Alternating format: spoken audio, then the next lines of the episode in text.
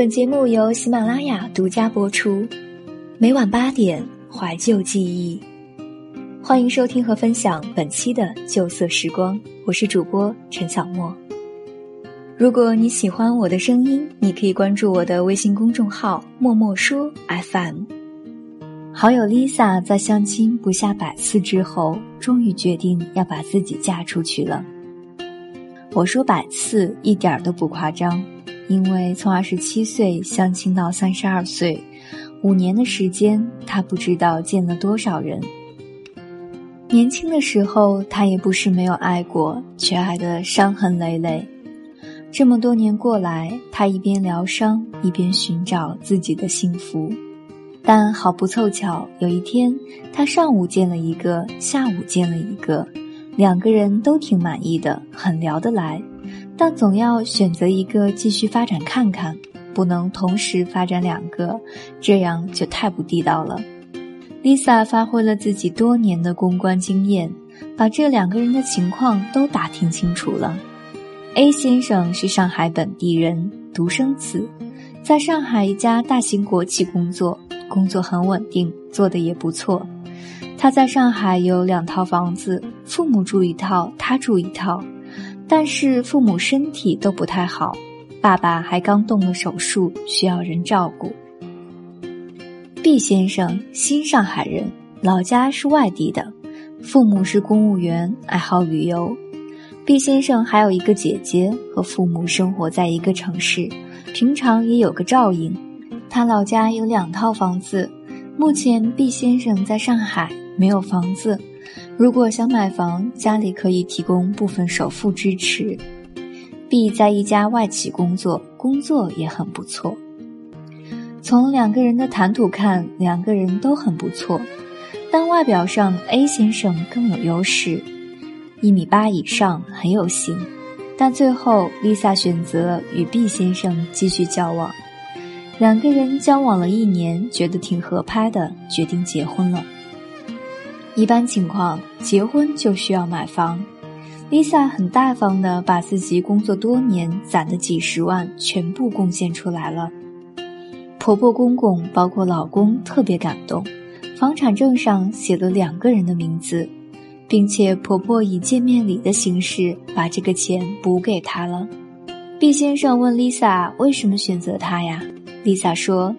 寻寻觅觅这么多年，终于遇到一个男人，让自己心甘情愿嫁掉，过一辈子。然后，Lisa 巴拉巴拉讲了 B 先生很多优点。私底下，Lisa 告诉我们，A 先生在上海有房，但和我半毛钱关系都没有。这个关系特别微妙，人家可能觉得我住他的房子。还有，虽然有房子，但他父母身体不太好，结婚以后又要照顾父母，又要照顾小孩，压力太大。而毕先生父母的医疗社保都很齐全，两个人身体也很好，家里有一个姐姐也能帮着照顾一下。如果他把真实的想法告诉老公，那效果肯定不会太好。有很多话，即使是真话，也不能说。很多事情放在自己身上，我们也没有办法做到足够的客观。Lisa 拒绝 A 先生也说的比较委婉，夸 A 先生长得帅，工作也好，但是感情这个事情不能强求。A 先生也很理解。如果 Lisa 说因为你父母身体不好是累赘，估计 A 先生要气炸了，也显得没有教养。各种过来人给我们忠告：两个差不多条件的男人，你选择哪一个呢？毫无疑问，选择有钱的那一个。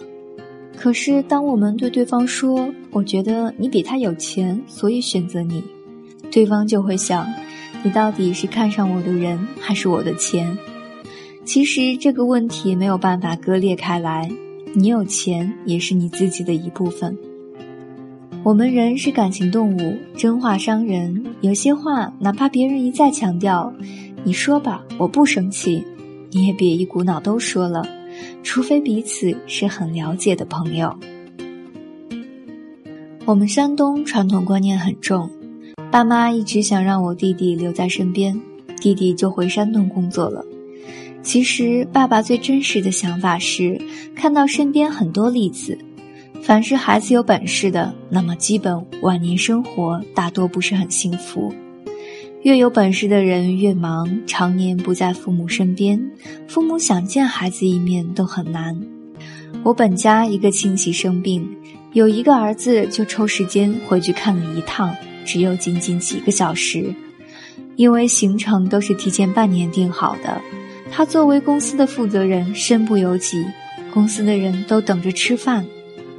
父母对此表示理解，可是身边人就各种风凉话都有了。换一句话讲，亲戚的儿子天天陪着他，谁赚钱治病？要不是这个儿子出钱，在我们老家，这个亲戚的情况基本上要放弃治疗。我爸爸就想着儿子一定要在身边，养儿防老嘛。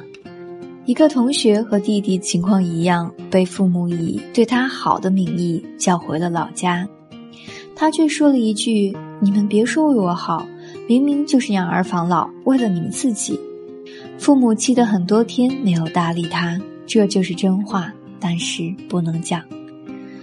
因为写作，我身边的朋友大都也是写作的，我们更要规避这个问题。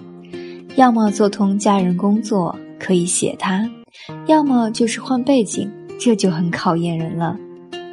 有一天，我们几个写作的朋友聚会，刚看到一个朋友发的文章，开头是：“我有一个朋友在体制内，最近辞职了。”我们哄堂大笑，这不就是她老公吗？这事儿我也干过，各种移花接木。我们不是为了八卦而写，而是为了表达自己的观点。刘先生，我写和他的生活趣事，哪怕是吵架，他也不介意。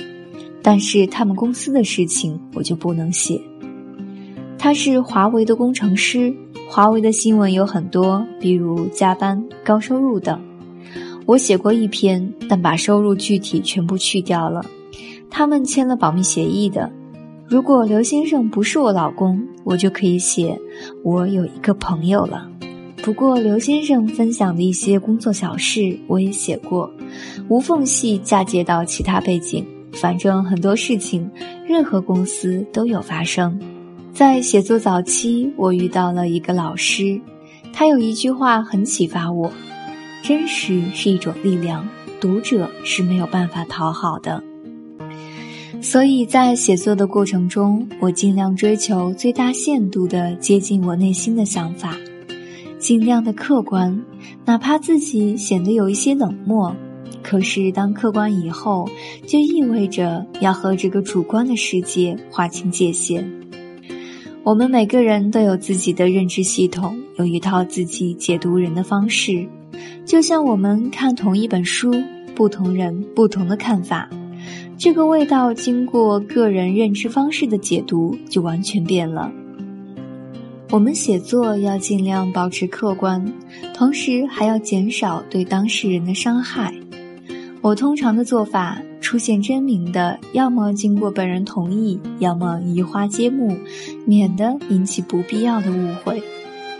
就像我们出门要穿衣服、要化妆，让自己的形象更好一些，愉悦自己，更是给别人舒服的感觉。讲话也是如此，同样的话，不同的人讲出来就不一样。有的人让人舒服，有的人就会让人很生气。回到题目，我们可能因为钱嫁给一个人，可是钱是附加品。能赚到钱的人一般都是很有能力、很有魄力的，所以你完全可以这么告诉对方：“我喜欢你坚定的眼神。”很多真话我们选择不说，或者换一种方式，并不是虚伪，只是为了更好的保护我们之间的关系，换一种方式表达。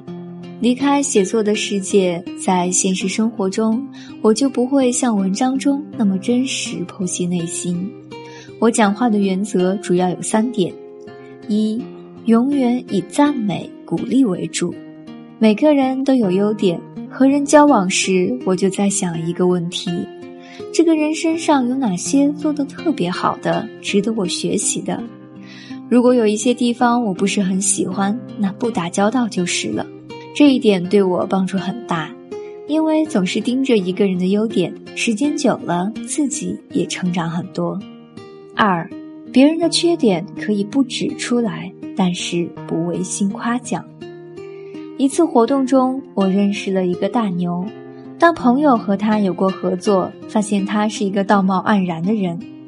在活动中，我和他打了招呼，但是并没有过多的交流，也没有加微信。他的确很牛，但不是我喜欢的人。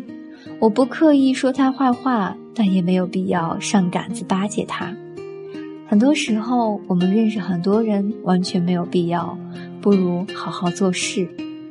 三，有些话可以不讲，但一定要有自己的判断。有自己独立的判断能力是非常重要的一件事情。前面我提到，每个人都有自己的认知系统，对你会有不一样的解读，甚至误解。但你要清楚的知道自己在做什么。比如一个人向你借钱，你的判断是觉得他不靠谱，怕他还不上，但你可以向他说自己的难处，拒绝他，要不然会给自己引来不必要的麻烦。我们不能仅仅看别人说了什么，也要看他没有说什么。有了自己的判断后，就不会被各种言语所左右。我们清楚知道自己想要什么，想要过怎样的生活，知道事物发展的规律，真相是什么，在这条主线下去指导我们的生活。我们有一些真话不讲，不是我们不知道。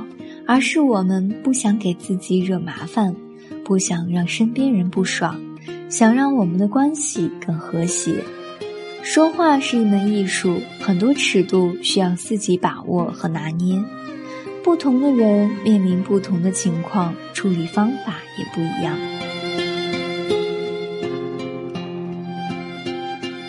好啦，本期的节目文章转自杨小米，天秤座。心理学科班出身，定居在上海的山东人，三年从普通职员到市场总监，并买房安家，分享职场经验和成长故事。微信公众号遇见小米。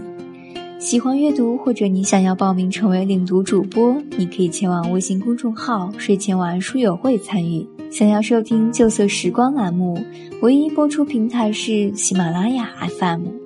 欢迎你下载喜马拉雅手机 APP，搜索“旧色时光”，点击关注，每期节目就都可以在每晚八点准时和你见面。如果你喜欢我的声音，你可以关注我的微信公众号“默默说 FM”，或者喜马拉雅“默默说”。